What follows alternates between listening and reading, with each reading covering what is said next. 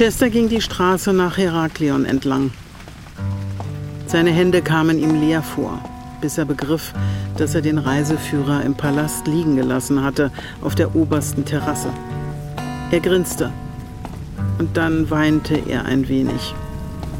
Chester hatte etwa 35 Minuten Fußmarsch hinter sich, als endlich ein Bus nach Heraklion in Sicht kam. Chester winkte und der Bus hielt auch tatsächlich für ihn an. Er stieg ein und suchte das beleuchtete Innere sofort hektisch nach Rydell ab. Doch ihm blickten nur Griechen entgegen, zumeist dunkel und unrasiert. Kein Rydell. Zunächst musste er die örtlichen Hotels im Telefonbuch finden. Unter Xenodochion, dieses Wort kannte er immerhin. Ich habe vorhin telefonisch ein Zimmer bei Ihnen gebucht und erwarte mein Gepäck aus dem Corona. Ist das inzwischen angekommen? Nein. Reisepass bitte. Ja. Hier. Bitte. Die zwei Gesichter des Januars. Hörspiel in zwei Teilen nach dem gleichnamigen Roman von Patricia Highsmith. Teil 2.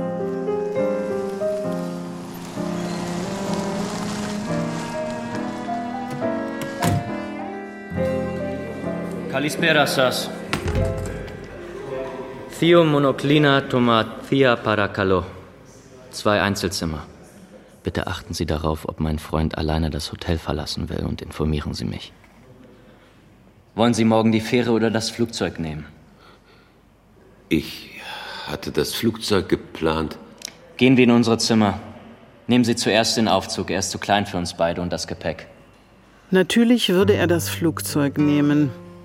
Dann jedoch fiel Chester ein, dass das Flugzeug erst um 15.30 Uhr ging und er sich nicht leisten konnte, so lange zu warten. Es war wohl doch besser, die Fähre um 9 Uhr morgens zu nehmen auch wenn sie einen Tag nach Piräus brauchte. Am Morgen, sobald es hell war, würde man gewiss Colettes Leiche finden. Spätestens, wenn der Palast von Knossos wieder für die Touristen geöffnet wurde. Chester versuchte nicht an Colettes Leiche zu denken, sondern an die Tatsache, dass sie gefunden würde.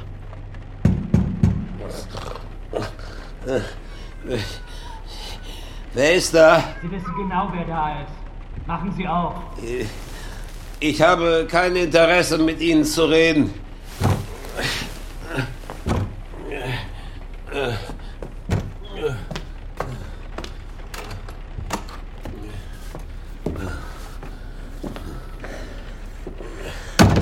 Danke. Und? Was, was wollen Sie von mir? Eigentlich bin ich gekommen, um Sie zu töten. Wissen Sie, ich werde sagen, dass es Selbstmord war. Und, und wie wollen Sie das anstellen? Sie erhängen. Ein paar Schlipse mehr braucht man nicht. Das Lampenkabel da sieht ganz stabil aus. Raus aus meinem Zimmer. Aber vielleicht möchten Sie mich ja bei der Polizei anzeigen. Sie wollen doch bestimmt nicht sterben, bevor Sie das getan haben, oder? Sie, Sie, Sie widerliche Schwein, haben Sie denn kein Hirn im Kopf, Sie Schwein! Sie sind ja hysterisch. Und Sie nehmen wohl morgen lieber die Fähre, nicht das Flugzeug. Leider werde ich das auch tun müssen. Die Polizei könnte mich vor dem Abflug um halb vier festnehmen, was ihnen genug Zeit geben würde, zu entkommen. Chester trat an die Tür und drehte den Schlüssel um. Dann zog er sich langsam aus und schlüpfte unter die Bettdecke. Aber das Licht ließ er an. So fühlte er sich sicherer. Ihm wurde klar, dass er sich im Grunde nicht traute, Rydell bei der Polizei anzuzeigen, und sei es nur mittels eines anonymen Anrufs in Athen. Rydell hatte zu viele Indizien gegen ihn. Wenn es sein musste, konnte er zum Beispiel Nico als Zeugen anführen, um die Sache mit dem gefälschten Pass zu bestätigen. Rydell konnte ihn unter seinem Aliasnamen Chamberlain oder als McFarland auffliegen lassen. Und der Himmel mochte wissen, was Colette Rydell alles über ihn ausgeplaudert hatte. Womöglich eine ganze Menge. Es gab nur eine Lösung, und die bestand darin, Rydell loszuwerden, indem er ihn umbrachte. Der zweite Versuch durfte nicht scheitern. Am sichersten war es, dachte Chester, jemanden dafür anzuheuern. Vielleicht konnte ihm Nico in Athen weiterhelfen. Chester wollte nur mit demjenigen reden, der es ausführen sollte. Sobald er den Mann sah, würde er wissen, ob es der richtige war.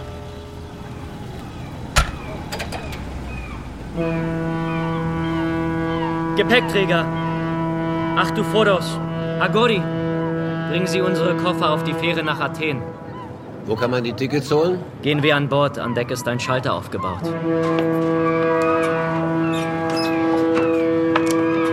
Gibt es noch Kabinen der ersten Klasse? Ich kann Ihnen eine Luxuskabine zusammengeben. Nein, nein, das ist nicht nötig.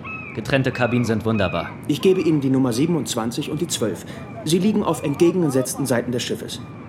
Rydell setzte sich auf die Koje und vergrub das Gesicht in den Händen. Jetzt, dachte er, ziemlich genau jetzt würden sie die tote Colette finden. Das würde das Sonnenlicht dieses Morgens bringen, Colettes Leichnam. Die Nachricht von ihrem Tod würde noch vor Mittag auf der Fähre im Radio zu hören sein, überlegte er. Es würde sich rasch herumsprechen, auch unter den Passagieren.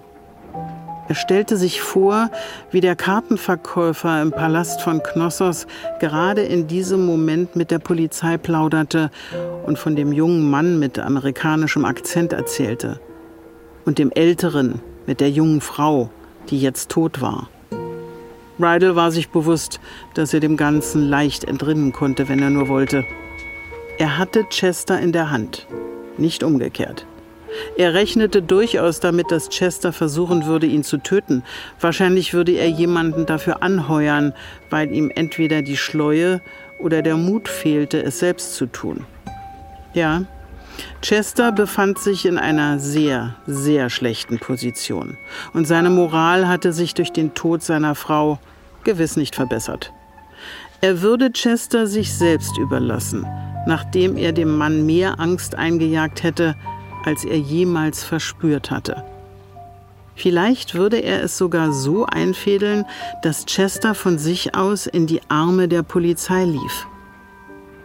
Um 11 Uhr schaltete er das Bordradio ein. Terrasse des Palastes von Knossos wurde die Leiche einer jungen Frau gefunden, erschlagen von einer großen Amphore, die von einer darüberliegenden Terrasse herabgestürzt war. Bisher konnte sie nicht identifiziert werden. Sie ist vermutlich Amerikanerin. Die Polizei ist fest überzeugt, dass es sich um vorsätzlichen Mord handelte, da direkt über der Frau keine derartigen Tongefäße auf dem Geländer gestanden hatten.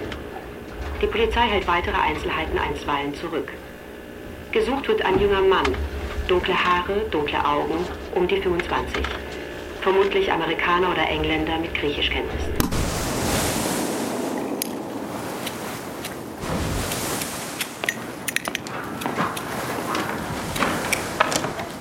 Guten Abend. Wir sollten lieber nicht miteinander gesehen werden. Was? Wir sollten lieber nicht miteinander gesehen werden. Gute Nacht also. Chesters Schlag traf ihn mitten in die Magengrube. Ein unglaublich schneller und hart geführter Schlag mit voller Wucht. Chester versetzte ihm noch einen zweiten, genau auf die rechte Hand, mit der sich Rydell jetzt den Magen hielt. Rydell versuchte sich zu wehren, war aber zu stark getroffen. Chester wollte ihn hochheben, um ihn über die Reling zu werfen. Rydell wehrte sich endlich entschlossener. Chester ließ ihn fallen und ging. Na, was ist denn los? Ist Ihnen übel? Vielen Dank. Ich habe etwas verloren. Hier auf dem Boden. Alles in Ordnung? Mir ist nichts. Ich suche nur etwas hier unten. Vorsicht, raue See heute. Gute Nacht dann.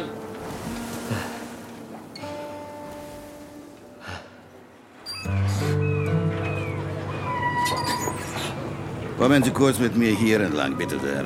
Sind Sie Amerikaner? Geben Sie mir bitte Ihren Pass. Okay. Sie sind schon über zwei Monate lang in Griechenland. Latelinka, Bitte, was fragen Sie mich da? ob sie etwas Griechisch gelernt haben, ob ein bisschen Griechisch sie können verstehen. Naja, ein paar Worte. Ähm, Kalispera, Epharista. Worte Pirates, die conosco. Ähm, können Sie nicht Englisch mit mir sprechen? Was wollen Sie denn wissen? Mit wem reisen Sie? Je moi seul. Niemand. Hier, Ihr Reisepass. Partir. Merci. Σφουγγάρια λαχεία! Ελάτε! Σφουγγάρια λαχεία! Λαχεία, ελάτε! Ah, Ridley Keener. Ich habe gerade mit deinem Freund geredet, weißt du? Wir sollten uns mal unterhalten. Was wollte der denn? Ja, will mich heute um 1 Uhr mittags noch einmal sehen. Ich soll ihn an der Stadion-Ecke Omiro-Straße treffen. Sag mal, was hat er denn für ein Problem?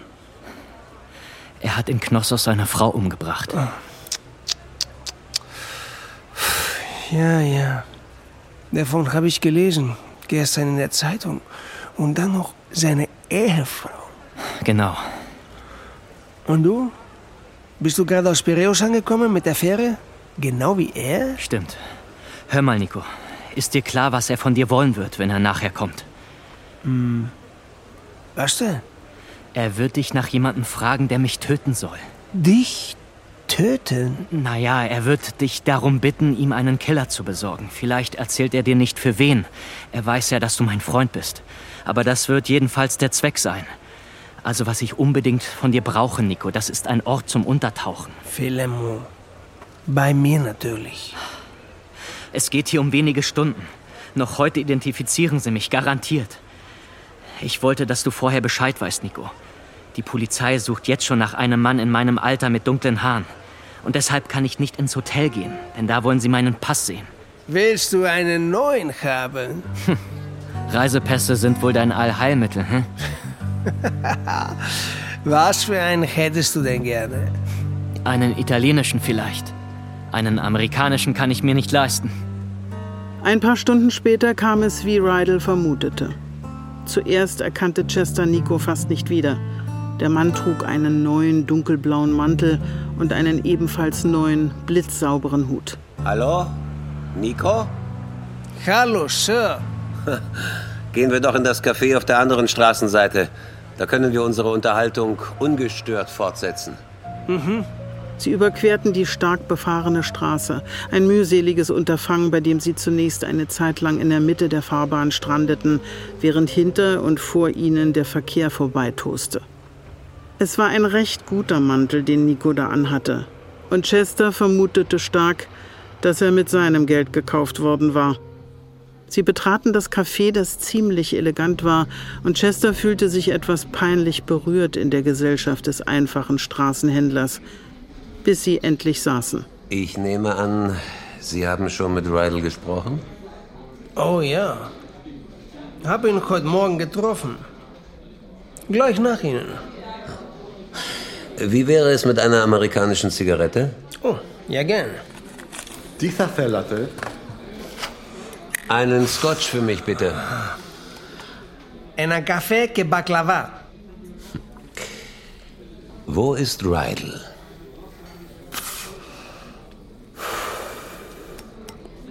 Wohnt bei einem Freund. Wissen Sie, wo genau? Sicher weiß ich, wo genau. Tja, und wo? Ähm, in der Nähe von Akropolis. Ich weiß nicht mehr den Namen genau von der Straße. Hm. Ορίστε. Ah, Ευχαριστώ. Dankeschön. Nico, ich brauche zwei Dinge von Ihnen. Und ich verspreche, dass ich gut dafür bezahlen werde. Hm. Und zwar? Ich müsste noch einmal einen neuen Reisepass haben. Ein Foto habe ich mitgebracht. Wie schnell könnten Sie diesen Pass auftreiben? Hm. Vielleicht bis übermorgen. Gut, dann möchte ich, dass Sie ihn mir beschaffen. Hier ist das Bild. Okay. Ich zahle Ihnen das Übliche, den Vorschuss gleich. Die Hälfte. 5000. Ein neuer Pass. 10.000. 10.000? Wieso nicht wieder 5.000? 10.000. Na schön, aber diesmal ohne Schnurrbart. Der Schnurrbart muss bei dem Foto wegretuschiert werden, ist das klar? In Ordnung. Gut. Das andere, was ich von Ihnen will, ich bräuchte einen verlässlichen Mann, der einen sehr wichtigen Auftrag für mich ausführen soll. Jemanden, der keine Angst hat. Welche Sorte von Auftrag? Besorgen Sie mir nur den richtigen Mann, dann erkläre ich ihm, worum es geht. Mhm. Ja, oder vielleicht fällt Ihnen jemand ein, der so einen Mann kennt. Ich würde gut dafür bezahlen. 5000 Dollar. Ja. Gut. Die nächste Frage ist, könnten Sie noch heute Abend ein Treffen organisieren zwischen mir und diesem Mann? Oh ja, ich kann ihn anrufen. Gut, äh, und äh, wo sollte ich mich mit ihm treffen? Sagen Sie mir eine Adresse, ich werde dort sein. Dann schreiben wir auf. Leo Jaros. Es gibt ein Restaurant an der Leo Jaros Straße, das Trapezium heißt. Schreib auf, Trapezium. Moment. Mein Freund Andreas wird um 5 Uhr dort sein. Gleich nach seiner Arbeit. Leo Charus Trapezium. Trapezium, ja. Gut, äh, und wie sieht er aus? Oh, er wird sie finden. Die Amerikaner sind einfach zu finden. Ja, aber wie sieht er denn nun aus? Großer Mann, kräftig, schwarzes Haar. Fünf Minuten später verabschiedete sich Chester vor dem Café von Nico. Er hatte ihm 5000 Dollar gegeben. Nico erwartete einen weiteren Tausender für seine Dienste, wenn der Handel zustande käme, hatte er gesagt. Damit war Chester einverstanden. Weil er noch Zeit hatte, kaufte er sich eine amerikanische Zeitung, in der nichts über den Fall stand. Und Gott sei Dank auch nichts über die betrügerischen Geschäfte des Chester McFarland. Oh ja, bei Gott. Sobald er diesen Reisepass in der Hand hielt, würde er nach Paris fliegen und sich seine Post auf den neuen Namen zum American Express Büro nachschicken lassen. Und dann würde er endlich wissen, was los ist und ob wirklich einige seiner Betrugsfirmen aufgeflogen waren. Chamberlain? Guten Abend. Συγγνώμη, ε, μου φτιάνετε ένα καφεδάκι, μέτριο. Και για τον κύριο, ε, möchten Sie vielleicht auch was äh, trinken oder? Einen Uso bitte. Και ένα οζάκι για τον κύριο παρακαλώ. Ευχαριστούμε. Ich bin bereit, 5000 US-Dollar für das zu zahlen, was Sie für mich tun sollen. Um was geht? Ich möchte, dass Sie eine bestimmte Person töten. Am besten erschießen. Verstehen Sie? Äh, sicher, ich verstehe. Aber für das Geld, das ich Ihnen da biete, verlange ich eines. Und zwar, dass Sie Nico auf keinen Fall sagen, was Sie tun werden. Welchen Mann Sie wollen tot? Zuerst müssen Sie versprechen, dass Sie Nico nichts davon sagen. Okay, kein Problem. Gut. Ich gebe Ihnen jetzt einmal 1500 als Anzahlung. Ochi, ochi. Ich will haben alles, bevor ich mache Arbeit. Weil ist nicht gut, wenn wir müssen treffen noch einmal danach, verstehen? Ist nicht sicher für mich, nicht sicher für Sie. Danke. Verstanden. Tja, vielleicht sollten Sie mir zuerst mal erzählen, ob Sie glauben, dass Sie den Auftrag überhaupt erledigen können. Wer ist der Mann?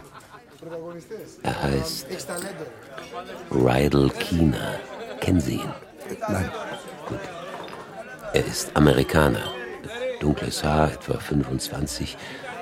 Mittelgroß, eher schlank. Aber wo er wohnt, müssen Sie herausfinden.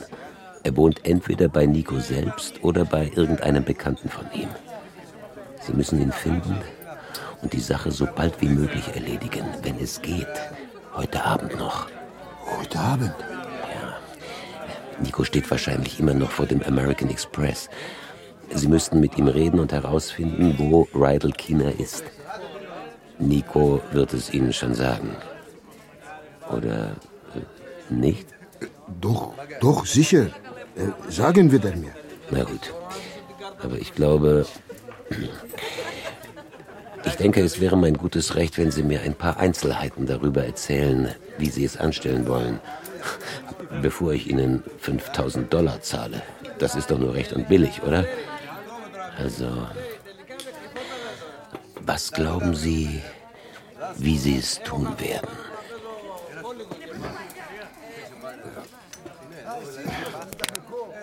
Genickbrecher? Als Chester das Restaurant um fünf vor halb sechs verließ, waren seine 5000 Dollar in Andreas Tasche. Andreas hatte gesagt, er wolle noch ein paar Minuten bleiben und sein Glas austrinken, um danach zum Büro von American Express zu gehen und mit Nico zu reden.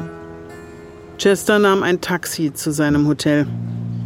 Er plante ein heißes Bad zu nehmen, es sich gemütlich zu machen und das Abendessen vom Hotelrestaurant heraufkommen zu lassen. Doch als er die Halle betrat, erwartete ihn die Polizei. Mr. Chamberlain? Ja? Platon Stapos von der Athener Polizei. Können wir vielleicht auf Ihr Zimmer gehen? Dort hätten wir ein bisschen mehr Ruhe. Ich freue mich sehr, Sie zu sehen. Sehr sogar. Äh, natürlich, kommen Sie doch bitte.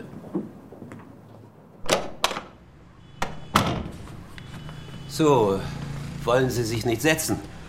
Vielen Dank. Also Sie sind äh, William Chamberlain, dessen Frau Mary Ellen Chamberlain am Montag ermordet wurde, richtig? Ja. Warum haben Sie keinen Kontakt mit der Polizei aufgenommen? Ich hatte Angst. Bis jetzt, bis heute. Der junge Mann, der es getan hat, Rydell Keener, hat mich keine Minute aus den Augen gelassen, bis vor kurzem. Noch heute ist er mir auf der Straße gefolgt und hat mich ständig beobachtet. Ich, ich war einfach, ja, ich, ich hatte einfach nicht die Kraft, zur Polizei zu gehen. Ich meine, dort um Hilfe zu bitten. Der Tod meiner Frau war ein so furchtbarer Schock für mich, dass ich, dass ich beinahe den Verstand verloren habe. Erzählen Sie mir, was geschehen ist. Rydell Keener haben wir in Heraklion kennengelernt und bald danach hat er angefangen, mit meiner Frau zu flirten. Das ist etwa drei Tage lang so gegangen, während wir einen Ausflug nach Chania unternommen haben. Keener spricht Griechisch und leistete uns damit manchen kleinen Dienst. Außerdem hatte er nicht viel Geld und ich gab ihm etwas für seine Hilfe. Doch dann ist Kina gegenüber meiner Frau immer zudringlicher geworden, die ihn jedoch beharrlich zurückgewiesen hat. Ja, als wir am Montag nach Heraklion zurückgekommen sind, habe ich Kina aufgefordert, seine Wege zu gehen, aber Kina hat darauf bestanden, gemeinsam mit uns noch den Palast von Knossos zu besichtigen. Rydell Kina ist fuchsteufelswild gewesen, weil er bei meiner Frau nichts erreicht hat und weil er sich nun verabschieden sollte. Ah. Und dann äh, rächte er sich brutal, indem er eine tönerne Amphore oder sowas ähnliches von der obersten Terrasse auf meine Frau geworfen oder gekippt hat. Natürlich wollte er damit eigentlich mich treffen. Anders ergibt es ja gar keinen Sinn. Ich hatte kurz zuvor noch an der Stelle gestanden, wo diese Amphore aufschlug und sie kam gerade auf mich zu, um mir etwas zu sagen. Ja, so muss das gewesen sein. Es, äh, es fällt mir schwer, mich an Einzelheiten zu erinnern. Entschuldigen Sie. Ähm, ähm, kann ich Ihnen einen Drink anbieten, ein Scotch? Das ist nett, aber danke, jetzt nicht. Entschuldigen Sie.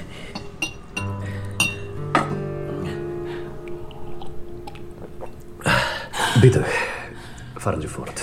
Was passiert denn dann? Ja, nach ein paar Minuten, ich weiß nicht mehr, wie lange genau fing ich an, nach China zu suchen? Ich, ich war in heller Wut. Am liebsten hätte ich ihn mit bloßen Händen erwürgt. Aber ich, ich konnte ihn im ganzen Palast nicht finden. Deshalb rannte ich hinaus. Ich suchte ihn auf der Straße. Aber inzwischen wurde es dunkel und ich konnte nicht mehr gut sehen. Und deshalb bin ich zurück nach Heraklion, weil ich. Wie sind Sie nach Heraklion gekommen? Ja, ich habe den Bus angehalten. Irgendwo auf der Straße. Oh. Okay. Und weiter? Ja, und, und tatsächlich traf ich ihn in Heraklion auch wieder. Er, er hatte nämlich auf mich gewartet in dem Hotel, wo ich mein Gepäck gelassen hatte. Er sprach mit mir und sagte, wenn ich die Polizei riefe, würde er mich umbringen. Er behauptete, eine Pistole in der Tasche zu haben und ich war sicher, dass er es ernst meinte. Er zwang mich, mit ihm in ein anderes Hotel zu gehen. Ja, ich, ich weiß nicht warum. Es war ein schäbigeres Hotel. Vielleicht hatte er dort den Besitzer bestochen, den Mund zu halten, falls ihm etwas Merkwürdiges zwischen uns auffiel. Ich, ich weiß es aber nicht. Entschuldigen Sie. Uh. Ja, und dann äh, am nächsten Morgen. Also, äh, Sie haben die Nacht im, im selben Zimmer zugebracht, ja? Äh, äh, für den Hotelportier nicht. Wir hatten ja zwei Zimmer genommen. Aber er blieb die ganze Nacht hindurch in meinem und, und behielt mich im Auge. Und dann?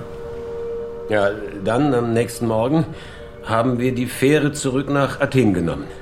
Und in der Nacht schlug er mich an Deck nieder und wollte mich über Bord werfen. Zum Glück konnte ich mich einigermaßen wehren und, und dann ist jemand vorbeigegangen, sodass Kina von mir ablassen musste. Ja, ich war froh, nach Athen zu kommen, weil ich dachte, ich könnte mir hier leichter Hilfe holen. Und? Haben Sie es versucht? Heute, meine ich? der, der ist verschwunden, sobald ich, naja, so, sobald die Fähre angelegt hatte. Ja, in Piräus habe ich ihn verloren. Ich bin als erster von Bord gegangen. Und ich hatte vor, ihn in Athen bei der Polizei anzuzeigen. Wissen Sie, ich. Ganz ruhig, ganz ruhig, bitte, bitte, bitte. Beruhigen Sie sich. Also, Kina wurde heute früh auf der Fähre verhört ist uns leider entwischt. Durch die Lappen gegangen. Seit heute Mittag haben wir alle Hotels in Athen nach einem Reidal Kina überprüft. Aber er ist irgendwo abgestiegen. Äh, ich bin sicher, er wusste, dass Sie seinen Namen früher oder später herausfinden würden über die Verbindung zu uns. Ja, es war trotzdem nicht so leicht. Wissen Sie, dass Ihre Frau nicht ein einziges Objekt bei sich trug, an dem wir ihre Identität feststellen konnten? Nicht einmal etwas mit Initialen darin? Nein, das wusste ich nicht. Ihren Reisepass hatte immer ich eingesteckt. Hm. Wissen Sie vielleicht, wo sich dieser China jetzt aufhalten könnte? Zum Beispiel andere Städte, von denen er mal gesprochen hat? Nein, tut mir leid. Hat er irgendwelche Freunde hier in Athen erwähnt? Leute, die er kennt? Ich kann mich an niemanden erinnern. Äh, soweit ich weiß, hat er nie Namen erwähnt, aber ich bin sicher, dass er hier einige Leute kennt. Äh, Leute, die ihn verstecken würden. Hm. Wir werden den Zeitungen einstweilen nicht mitteilen, dass wir Ihre Frau identifiziert haben. Wir wollen vermeiden, dass Kinder weiter flüchtet. Verstehen Sie? Er soll glauben, wir hätten noch nicht mit Ihnen gesprochen und Ihre Geschichte gehört, die ja gegen ihn spricht. Verstehen Sie? Ja, ja, ja. Wissen Sie, ich bin ziemlich nervös, weil dieser Mann hinter mir her ist. Äh, daher würde ich gern umgehend nach Paris weiterreisen. Ja, das, ähm, nun, das, das wäre gar nicht ratsam, weil wir Sie unter Beobachtung halten wollen. Hm? Wir stellen Ihnen einen diskreten Wachposten und vielleicht erwischen wir auf diese Weise China. Er könnte so unklug sein und Sie zu ermorden versuchen, bevor Sie, wie er glaubt, mit der Polizei sprechen konnten. Oder aus äh, Impulsivität. Ist das das richtige Wort? Naja, vielleicht will er sich auch einfach rächen, weil er denkt, dass Sie ihn bereits an die Polizei verraten haben. Verstehen Sie? Sie meinen, ich soll so eine Art Köder sein? Nein. Also eigentlich bezweifle ich stark, dass er Sie wirklich aufspüren und töten will. Er muss doch wissen, dass es zu spät ist. Logischer wäre es, das Land heimlich zu verlassen. Oh, vielleicht mit einem falschen Reisepass. Wir werden einen Mann unten in der Halle postieren. Wenn Sie ausgehen, wird er Ihnen folgen. Bitte, lassen Sie sich nicht von ihm stören. Er ist zu Ihrem Schutz da. Mr. Chamberlain, ich danke Ihnen. Ich danke Ihnen. Vielen Dank. Leben Sie wohl. Chester atmete tief durch und streckte sich der Länge nach rücklings auf dem Bett aus. Mit etwas Glück würde Rydal Kinas Leiche heute Nacht oder morgen früh in irgendeiner dunklen Straße gefunden werden. Er hätte diesen Kerl allerdings nicht im Voraus bezahlen sollen, das wusste Chester. Es verstieß gegen jedes Geschäftsprinzip. War Rydal Kina erst tot, hätte sich die Geschichte erledigt. Die Polizeiüberwachung würde beendet und Chester könnte sich mit seinem neuen Pass nach Frankreich absetzen. William Chamberlain würde sich in nichts auflösen. Kinn und Schnurrbart kämen herunter und schon wäre er Mr. einstweilen unbekannt in Frankreich und den USA. Träumerisch streckte Chester den rechten Arm über das Bett aus und erwartete unbewusst, Colette neben sich zu finden. Das Doppelbett war glatt und leer. 19. Januar an die griechische Kriminalpolizei. Rydell Keener, der sich bekanntlich noch auf freiem Fuß befindet, plant nichts Geringeres, als mich zu töten. Nachdem er meine Frau ermordet hat, will er nun auch mich umbringen. Es erscheint mir eine vernünftige Annahme, dass er sich noch in Athen aufhält. Sollte ich plötzlich verschwinden, so wird nicht Panik, Feigheit oder Mutlosigkeit der Grund dafür sein, sondern einzig die Tatsache, dass China ihrer Überwachung entkommen ist. William J. Chamberlain.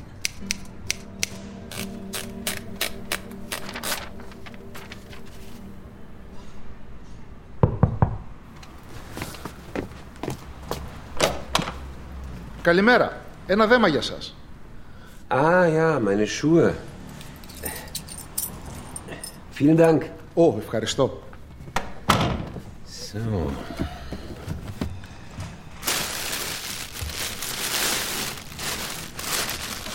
Ah ja. Da ist er. Philipp Jeffries Wedekind. Was ist das für ein Name? Deutsch? Jüdisch? Beruf? Verkäufer. Das passt hervorragend. Ich bin ja ein Verkaufsgenie. Größe 1,78 Meter, Alter 45. Naja, gemäß dem Geburtsdatum nicht übel. Geburtsort Milwaukee, Wisconsin. Mhm. Ah, die Felder für Ehegattin und Kinder sind durchgestrichen, auch sehr gut. Wohnanschrift 4556 Roosevelt Drive, Indianapolis, Indiana. Aha. Chester schob den Pass in die Brusttasche seines Jacketts. Dann ging er ins Badezimmer und rasierte sich den Bart ab. Seine Nachricht an die Polizei lag auf dem Tischchen neben der Schreibmaschine und Chester las sie noch einmal durch. Er hoffte, dass Rydell tot war. Und das seit gut zwölf Stunden. Aber für den Fall, dass dem nicht so war. Chester legte Jackett und Mantel an und verließ das Hotelzimmer. Der Dienstboteneingang führte auf eine kleine Gasse hinter dem Hotel hinaus, die nach etwa 20 Metern in die Stadeo-Straße mündete. Chester nahm ein Taxi zum Syntagma-Platz, wo er nach kurzer Zeit ein Ledergeschäft fand. Er kaufte sich einen mittelgroßen dunklen Koffer. In den folgenden 20 Minuten schaffte er es in zwei Geschäften drei Hemden, eine Hose und ein Tweedjackett ein Pyjama, Socken und Unterwäsche zu kaufen, ohne dabei den Eindruck übermäßiger Eile zu erwecken.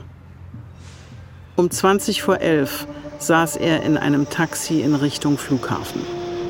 Um 10 Uhr abends war er in Frankreich und saß mit seinem Koffer in einem Taxi von Orly nach Paris. Er fühlte sich beinahe wie zu Hause und war glücklich und zufrieden. Chester ließ den Fahrer am Place de l'Opéra vor dem American Express Postbüro halten, stieg aus und schrieb dort eine Nachricht an Jesse Doty. Adresse künftig Philipp Wedekind, American Express, Paris. Nachrichten der letzten zehn Tage wiederholen, eventuell telegrafieren. Phil. Informiere Vic und Bob.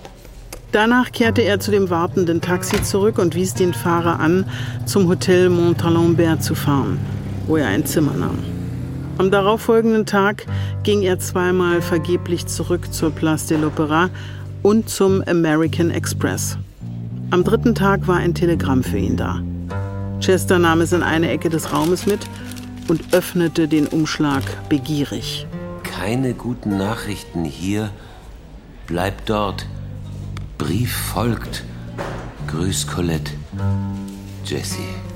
Der Satz Bleib dort sagte Chester eine ganze Menge. Es hieß, dass er aufgeflogen war. Es bedeutete auch, dass gegen seine Firma ermittelt wurde oder dass sie als illegal, betrügerisch oder ähnliches erklärt worden war. Es waren schlechte Nachrichten.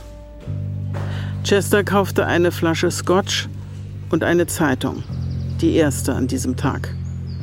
Er nahm die Pariser Herald Tribune und setzte sich in einen Park, um zu lesen. Athen, 19. Januar. Der amerikanische Hotelier William J. Chamberlain, der im Hotel El Greco abgestiegen war, ist auf rätselhafte Weise verschwunden. Im Hotelzimmer blieb sein gesamter Besitz zurück, als wäre er nur kurz spazieren gegangen. In einer Nachricht neben der Schreibmaschine, die er vom Hotel entliehen hatte, äußerte Chamberlain sich besorgt um seine persönliche Sicherheit. Die Polizei gibt derzeit keine weiteren Informationen preis. Das ist seltsam. Sehr seltsam. Rydell Kinas Name wurde mit keinem Wort erwähnt. Auf einmal fragte sich Chester, ob Rydell zwei Tage zuvor auf eigene Faust zur Polizei gegangen sei und dort die Geschichte aus seiner Sicht erzählt haben könnte. Wogen sie etwa Rydells Version gegen seine ab? War das möglich? Dieser Gedanke ließ Chester erschauern, während er das Hotel Montalembert betrat. Wedekind, bitte. Oui, s'il vous plaît. Hallo Chester. Diesmal erfasste Chester kein Schauder, sondern ein plötzliches Gefühl der Leere. Ein schrecklicher Schock. Und er presste die Zeitungen und die Scotchflasche gegen seinen Körper, die ihm beinahe entglitten waren. Er musste überlegen, was es zu tun galt. Aber es fiel ihm einfach nichts ein. Er ging weiter auf die Fahrstühle zu, ohne auf Rydell zu achten.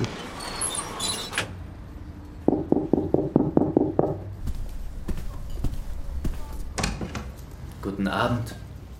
Na, wie sind die Neuigkeiten aus der Heimat? Zigarette? Nein, danke. Hören Sie, Rydell, wenn es Ihnen ums Geld geht, dann äh, können wir vielleicht zu einer Einigung kommen. Ich bezweifle doch sehr, dass Sie und ich zu einer Einigung kommen können. Schade, dass Sie nicht von Anfang an klar ausgesprochen haben, dass Sie ein Erpresser sind. Sie hätten mir das ruhig sagen können, bevor wir nach Kreta geflogen sind. Oh, das war mir selbst nicht so klar, bevor wir auf Kreta waren. Wahrscheinlich ist es der Umgang mit Ihnen, der mich so finanzbewusst gemacht hat. Wie auch immer, so ist es nun mal. Nun, äh, von mir kriegen Sie keinen Cent. Ach, werden Sie doch nicht lächerlich. Ich hätte gern 10.000 und zwar sofort. Ich sag's Ihnen lieber gleich, ich habe nur noch 20.000 übrig. Glauben Sie denn wirklich? nur noch 20.000 übrig, von wegen. Ich möchte Sie nicht länger aufhalten, Mr. Wedekind. Deshalb hätte ich jetzt gern die 10.000. In den üblichen 500ern. 20 Stück bitte. Ich werde mir von unten zwei Hotelpagen heraufschicken lassen, die Sie hier rauswerfen. Sie wollen mich hinauswerfen lassen. Und ich will Sie ins Gefängnis hineinwerfen lassen, Sie Scheißkerl! Bewegung, jetzt holen Sie das Geld! Das ist das letzte Mal. Ich werde. Warum?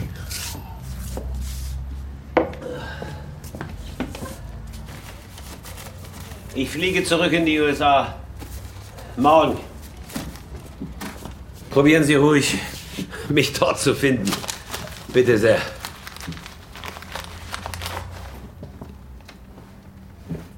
Fehlt Ihnen Colette? Ich, ich möchte nicht, dass Sie Ihren Namen aussprechen. Hm. Sie mochte mich gern. Das stimmt nicht. Sie, sie hat sich über Sie geärgert. Sie war angewidert von ihren, ihren gottverdammten Anzüglichkeiten. Ich bin mit ihr im Bett gewesen. Wissen Sie das? Sie wollte es so. Sie bat mich darum. Raus! Raus aus diesem Zimmer! Wie konnte er Chester daran hindern, dass er die nächste Maschine nahm? Ganz einfach. Er brauchte ihm nur mitzuteilen, wenn er das täte, würde die Polizei davon erfahren, dass Philip Wedekind mit Chamberlain identisch war und auch mit McFarland. Oder sollte er sich den Namen McFarland lieber noch als Ass im Ärmel aufheben? Doch ganz früh am nächsten Morgen erfuhr er von der Rezeptionistin, dass Mr. Wedekind bereits ausgecheckt hatte. Bonjour, Flughafen Orly. Was kann ich für Sie tun? Ich suche in einer dringenden persönlichen Angelegenheit Philipp Wedekind. Er ist möglicherweise auf eine Maschine in die Staaten gebucht. Ob Sie vielleicht die Freundlichkeit besitzen, nachzuschauen? Es geht um eine wichtige familiäre Angelegenheit. Einen Moment, Monsieur. Ich frage bei den Airlines nach. Vielen Dank. Monsieur, wir haben keinen Philipp Wedekind in den Passagierlisten gefunden. Herzlichen Dank. Sie haben mir damit viel geholfen. Ob er ihn in einem anderen Hotel aufspüren musste? Im Voltaire? Im Lutetia? Im Saint-Père? Im Pas-de-Calais? Der Gedanke, sie alle aufzusuchen oder anzurufen, um Chester zu finden, war beängstigend. Am Vortag hatte er einfach Glück gehabt.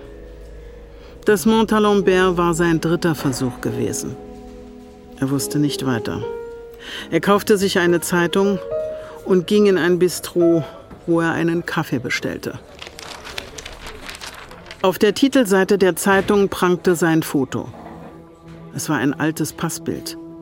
Nach dem ersten Schock wurde ihm klar, dass es ohne weiteres schon am Vortag in der Zeitung gewesen sein konnte. Ja, vielleicht schon seit mehreren Tagen, seit Athen. Bridal Kina werde verdächtig, der Mörder oder Entführer von William Chamberlain zu sein, der am Freitag, dem 19. Januar, aus seinem Hotelzimmer in Athen verschwunden war. Chamberlain habe die Polizei einige Tage zuvor wissen lassen, dass Kina seine Frau Mary Ellen ermordet habe, deren Leichnam auf dem Gelände des Palastes von Knossos gefunden worden war. Nach Ansicht der griechischen Polizei muss sich China inzwischen darüber im Klaren sein, dass Chamberlain genügend Zeit hatte, die Behörden über sein Verbrechen zu unterrichten. Doch nach der Darstellung Chamberlains ist er ein rachsüchtiger, brutaler Mensch, der von nichts zurückschreckt. Die amerikanische Polizei ließ verlauten, China sei bereits mit 15 Jahren wegen Vergewaltigung und Raub aktenkundig geworden. Uiui, dachte Ryder. Sein Puls hatte sich bei diesem letzten Satz beschleunigt. Wenigstens nahm man an, dass China sich noch irgendwo in Athen versteckt hielt. Rydell beschloss sich einen Hut zuzulegen. Er mochte keine Hüte. L'addition, s'il vous plaît. Dann kam ihm eine Idee. Sich am morgigen Montag beim Büro von American Express auf die Lauer zu legen. Also ging er am Montag früh um 9 Uhr zum Büro von American Express nahe der Oper. Wenn Chester an diesem Tag nicht auftauchte, dann war er nicht mehr in Paris, dachte er. Es wurde ein langweiliger Vormittag, ohne Erfolg. Am Nachmittag nahm er wieder auf einer Wartebank Platz und verbarg sich hinter dem neuen Hut und einer Zeitung. Chester kam kurz vor Mittag die Stufen hinunter. Rydell wartete ab und beobachtete genau, wie er sich behutsam umsah. Man reichte Chester einen Brief. Er musterte Vorder- und Rückseite des Umschlags, schob ihn dann in die Manteltasche und ging auf die Treppe zu. Rydell war kaum einen Meter von ihm entfernt. Nun hieß es Chester beschatten, ein Spiel, das Rydell noch nicht kannte. Chester ging die Avenue de l'Opéra entlang, Rydell folgte ihm wieder und hielt sich etwa ein Drittel des Häuserblocks hinter ihm. Es waren eine ganze Menge Fußgänger unterwegs, sodass Chester, selbst wenn er sich plötzlich umdrehte, Rydell nicht unbedingt sofort erkennen würde. An der Oper hielt sich Chester rechts und bog in eine Seitenstraße ein. Danach ging er über die Straße und näherte sich dem Hotel, wobei er sich in der Nähe des Bordsteins hielt.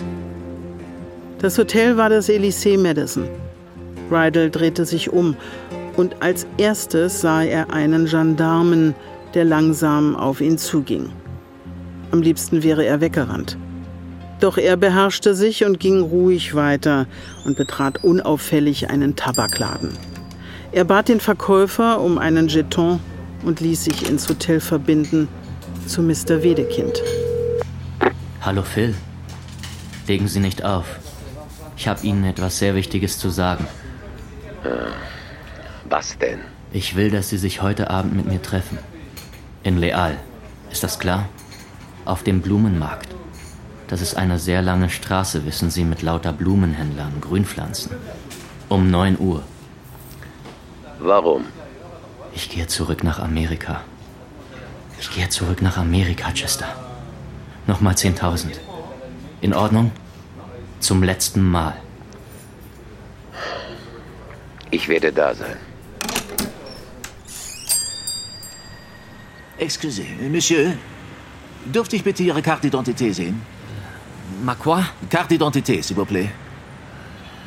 Ah, carta d'identità, sì. Il mio passaporto. Sie kommen aus Italien. Sì, Roma. Oh, Griechenland. Sie sind vor drei Tagen aus Griechenland gekommen. Sie, ich habe gemacht Reise nach Griechenland. Wie lange waren Sie dort? Drei Wochen. Würden Sie bitte mal den Hut abnehmen? Ka Ka Capello. Der Gendarm musterte ihn stirnrunzelnd. Dann sah er auf seine Kleider, seine neuen Schuhe und wiederum auf sein Gesicht. In diesem Augenblick spürte Rydell, wie seine Tarnung zerbröckelte. Sein linkes Auge zuckte. Der Ausdruck seines Mundes wurde hart, freudlos und trotzig. Wenn ich Sie bitten darf, mich in die Präfektur zu begleiten, wo wir Ihnen einige Fragen stellen wollen. Es dauert nur ein paar Minuten. Mhm. Sie fuhren zu einem Präfekturgebäude mit kleinen blauen Lämpchen neben dem Eingang. Hier sprachen Rydels Gendarm und ein dicklicher Kommissar längere Zeit über einen Ridalkineur aus Griechenland. Rydels Kleidung wurde genauestens untersucht. Sein Koffer war made in USA und im Futter steckte sein amerikanischer Pass. Ein gutes Versteck für die Zöllner, aber nicht gut genug für die französische Polizei. Es war hoffnungslos. Also gut, also gut, es stimmt. Ich bin Rydell Keener. Ah, Sie sind äh, Amerikaner. Und William Chamberlain ist am Leben. Und ich habe seine Frau nicht umgebracht. Ein äh, Moment, s'il vous plaît. Äh, warten Sie, wir müssen das zu Protokoll aufnehmen. Ich habe die Chamberlains auf Kreta kennengelernt. Ich fühlte mich sofort von Mrs. Chamberlain angezogen. Ein Gefühl, das auf Gegenseitigkeit beruhte. Chamberlain ist eifersüchtig gewesen, weil seine Frau ihm gesagt hat, sie sei in mich verliebt und will die Scheidung einreichen. Ich habe die Chamberlains allein lassen und nach Athen zurückkehren wollen, um abzuwarten, bis, bis Mrs. Chamberlain die Scheidung bekommen hat. Doch ihr Mann hat darauf bestanden, dass ich bei ihnen bleibe. Dann hat Chamberlain im, Para im Palast von Knossos versucht, mich zu töten. Ich wollte, ich wollte ihn bei der Polizei anzeigen, aber er sagte, wenn ich das täte, würde er behaupten, ich hätte seine Frau ermordet, weil sie mich abgewiesen hatte. Oder etwas dergleichen. Verstehen Sie? Mais oui, reden Sie weiter, reden Sie weiter. Wir sind dann zusammen nach, nach Athen gefahren, um dort... Zusammen? Ja. Mrs. Chamberlain konnte nicht sofort identifiziert werden. Deshalb war es für ihn nicht weiter schwer, sich frei zu bewegen. Er hat sich in Athen einen neuen Reisepass besorgt, da bin ich ganz sicher. Äh, wieso das? Weil. weil er hier in Paris ist.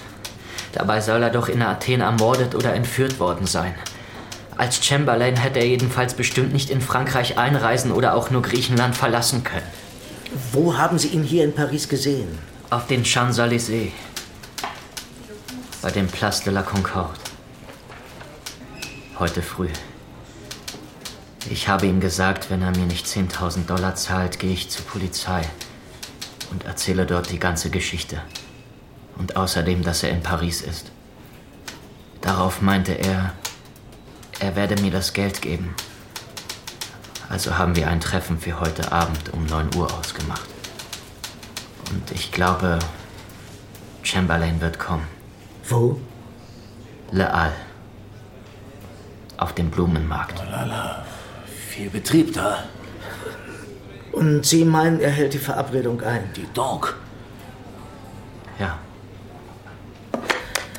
Euh, Une connexion téléphonique de la police à la äh, Athènes, s'il vous plaît. Äh, ähm. Und bitte einfach hier durchstellen später. Ja, danke, merci. Um Viertel vor neun wurde Rydell von zwei Polizeibeamten, darunter der Gendarm, der ihn aufgegriffen hatte, zu den Markthallen gebracht. Sie fuhren in einem unauffälligen schwarzen Citroën. Rydell war sehr nervös und zugleich todmüde. Er hatte der Polizei nicht erzählt, dass sich Chester Kinn und Schnurrbart rasiert hatte. Der Polizei zu sagen, dass Chester jetzt glatt rasiert war, wäre ihm vorgekommen, als würde er Chester überhaupt keine Chance lassen. So war es wesentlich sportlicher. Nicht zu dicht dran, bitte. Lassen Sie mich hier hinaus. Nein, äh, weiter vorn. Da, da drüben links. Oui, oui, Monsieur. Sehr wohl. Lassen Sie mich vorgehen. Vier bis sechs Meter Abstand sind das Mindeste. Ah ja. Rydell wandte sich um und ging quer über die Straße auf die von Pflanzen und Schnittblumen gesäumte Seite zu. Er blieb stehen und sah sich um. Erst nach einem Bündel Chrysanthemen, dann nach dem Gendarm. Der Gendarm hielt sich gut fünf Meter hinter ihm. Dann entdeckte er Chester und spürte sofort ein Prickeln auf der Kopfhaut. Chester bog gerade um eine Ecke in die breite Marktgasse ein und kam auf Rydell zu.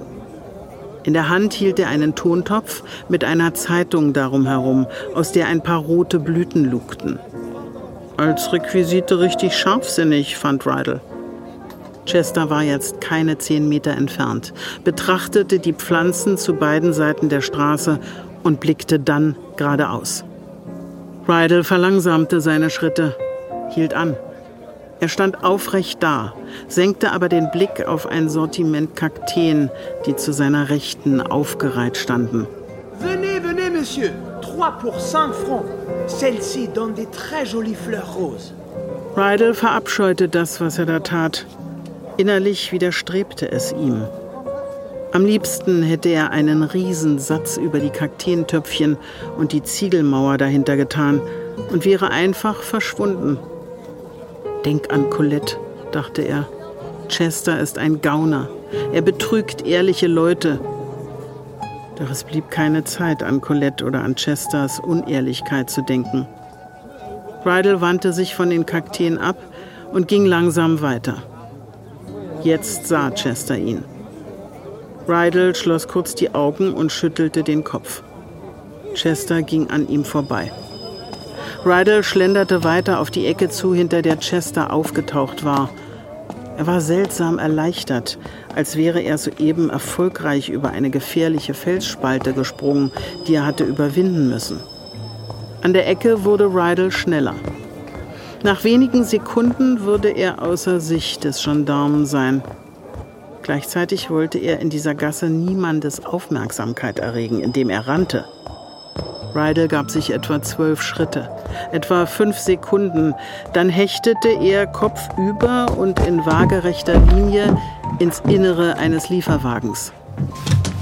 Auf dem Bauch kroch Rydell weiter in den Wagen hinein. Jetzt ertasteten seine Finger ein Stück Plane.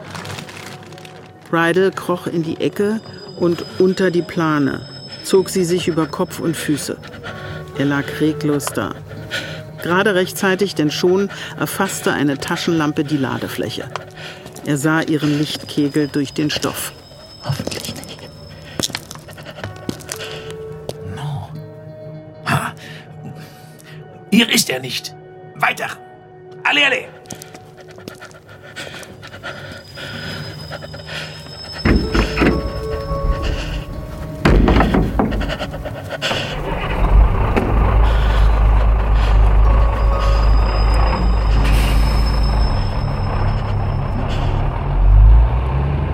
Er war frei. Er sah auf die Uhr. Es wurde Zeit, bei der nächsten Möglichkeit aus dem Laster zu springen.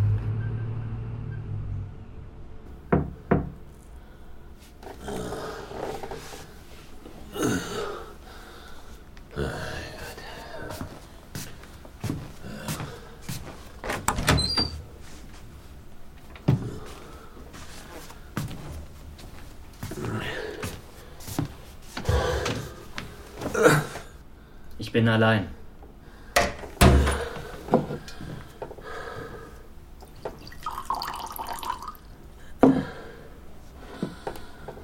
Was, was ist mit Ihren Kumpels von der Polizei passiert? Ich habe sie abgehängt.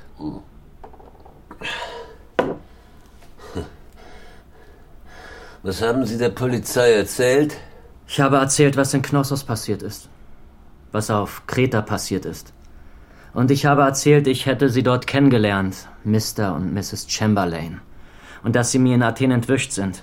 Der Teil mit Athen war nicht wasserdicht, aber als ich dann sagte, ich hätte für heute Abend ein Treffen mit ihnen arrangiert, waren sie nicht allzu genau beim Rest der Geschichte. Sie wollten sie unbedingt fassen. Ja und? Warum haben Sie mich nicht ausgeliefert? Ach, Reidel, ich, ich bin ruiniert.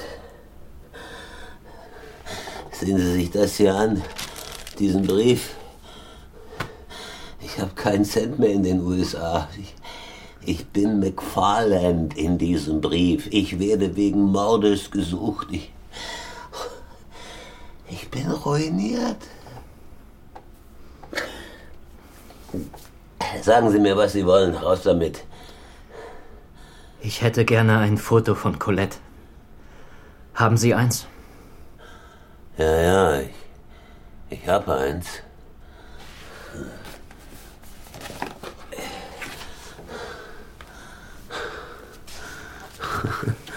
Es ist das Einzige, das ich noch habe. Die anderen sind alle drüben in den Staaten. Schade. Schade, dass Sie sie töten mussten. Jetzt reißen Sie sich zusammen. Entweder Sie gehen zur Polizei oder Sie fliegen in die Staaten zurück. Äh, am besten gehe ich nach Amerika zurück.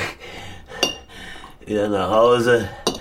Ich, äh, ich muss ganz von vorn anfangen. Hm. Und dann?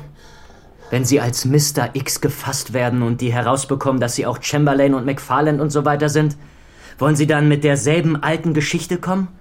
Rydell Kina hat meine Frau ermordet. Kina hat mich erpresst und zuallererst hat Kina noch den Polizisten in diesem Hotel in Athen umgebracht. So denken Sie sich das, Chester?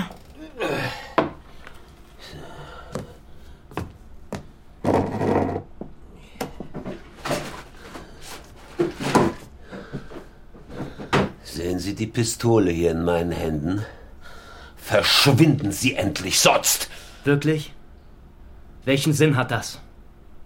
Es wird nur Krach machen und dann steht das ganze Hotel bei Ihnen im Zimmer. Geben Sie mir die Waffe. Ah! Oh!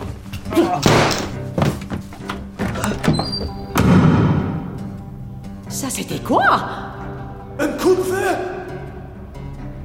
Bridals Ziel war die dunkle Straße und er empfand ein Gefühl von Triumph und Erleichterung, als er dort ankam.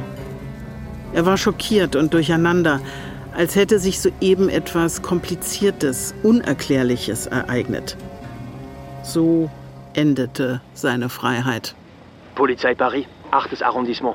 Wie kann ich Ihnen helfen? Bonsoir. Ich möchte Ihnen mitteilen, dass, dass William Chamberlain sich im Hotel Elysée Medicine unter dem Namen Philipp Wedekind aufhält. Sehr gut. Und darf ich Sie auch um Ihren Namen bitten? Rydell Keener. Ridal Kiner, wo sind Sie?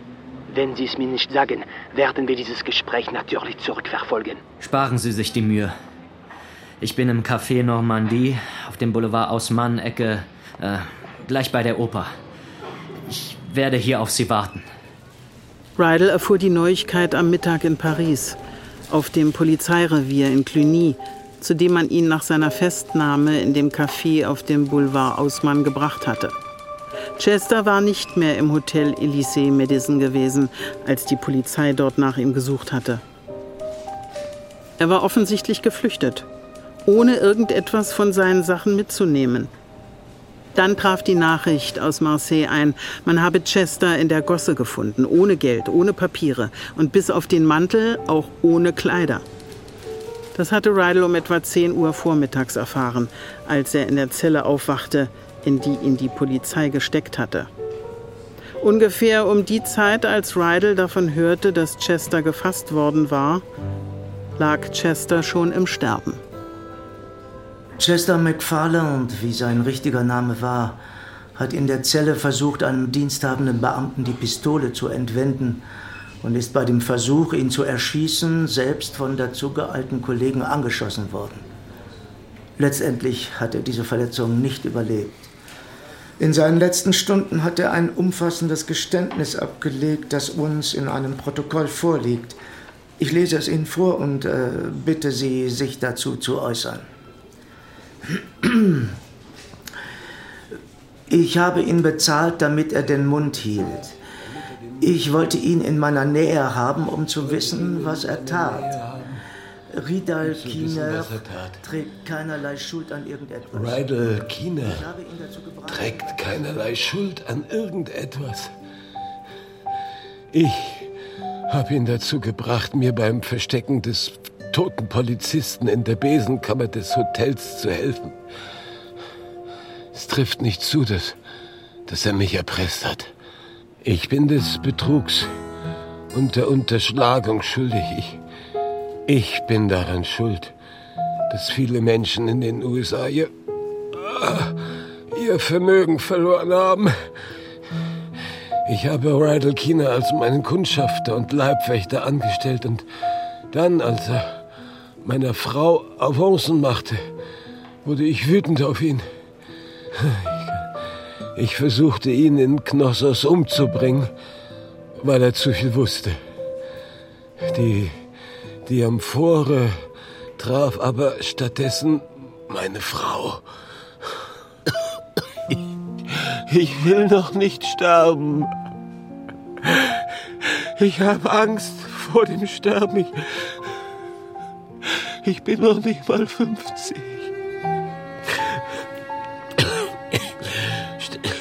Sterbe ich wirklich? Nehmen Sie, nehmen Sie meine Hand bitte. Die Verlesung dieses Geständnisses erschütterte Rydell, brachte ihn ein paar Minuten lang völlig durcheinander, als wäre das alles nicht wahr. Rydell blinzelte. Tränen waren ihm in die Augen gestiegen. Entspricht das den Tatsachen? Das ist im Wesentlichen die Wahrheit. Hm, hm. Trifft es zu, dass Sie McFarlane im Hotelkorridor äh, mit der Leiche des griechischen Polizisten gesehen haben? Ja. Und hatten Sie McFarlane schon früher gesehen? Nein. Ah, also Sie, Sie haben ihn also in diesem Moment im Korridor getroffen, durch reinen Zufall. Ja, so ist es. Und er drohte Ihnen, Sie zu beschuldigen, falls Sie ihn verraten sollten? Er trug eine Waffe die Pistole des Polizisten. Er verlangte von mir, ihm zu helfen, die Leiche in diese Besenkammer zu schaffen. Und dann, nachdem ich das getan hatte, fühlte ich mich mitschuldig, weil ich ja zum Komplizen geworden war. Aha. Ja, das muss allerdings notiert werden, Ihre Einstellung dazu. Mhm. Rydell wusste, dass er eine halbe Lüge erzählt hatte. Aber Chester hatte eine ganze erzählt. Und zwar eine, die ihn praktisch völlig entlastete.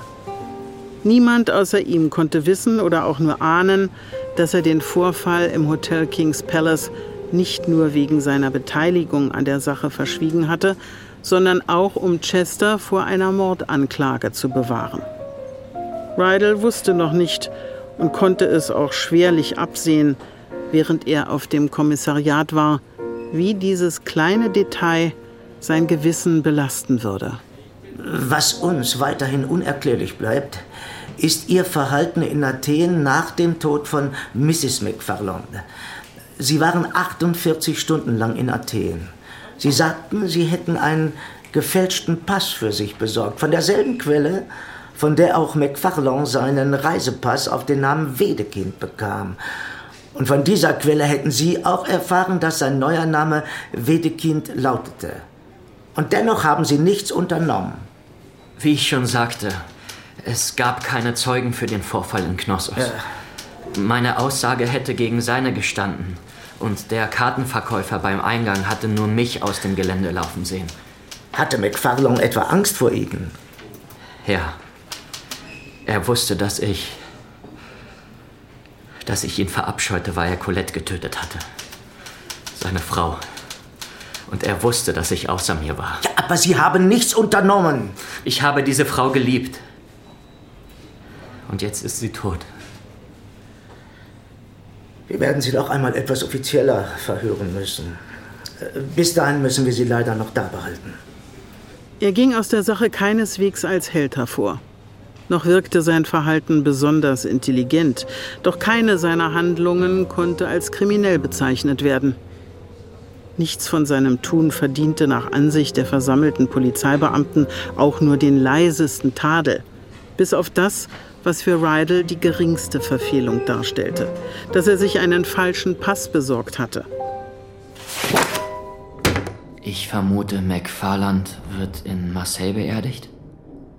Oder hat man Vorkehrungen dafür getroffen, dass der Leichnam in die Vereinigten Staaten überführt wird? Das kann ich Ihnen nicht sagen.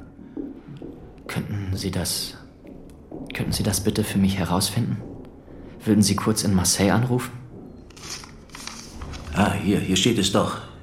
McFarlands Leiche wird übermorgen Vormittag auf einem armen Friedhof außerhalb der Stadtgrenze beigesetzt werden. Einen Moment lang sah Rydell die Szene vor sich. Eine Holzkiste, die achtlos in eine Grube hinabgelassen wurde, wahrscheinlich im Nieselregen. Wahrscheinlich unter den gelangweilten Blicken von ein, zwei Polizisten, dem Minimum von gesetzlich vorgeschriebenen Zeugen, die es eilig hätten, wieder fortzukommen. Keine Freunde, keine Trauergäste, keine einzige Chrysantheme, die traditionelle Blume bei Begräbnissen in Frankreich. Chester verdiente mehr als das. Warum interessiert Sie das? Ich wollte vielleicht zu dem Begräbnis gehen. Ich meine zu der Bestattung. Pardon? Ja. Ich gehe hin. Unbedingt.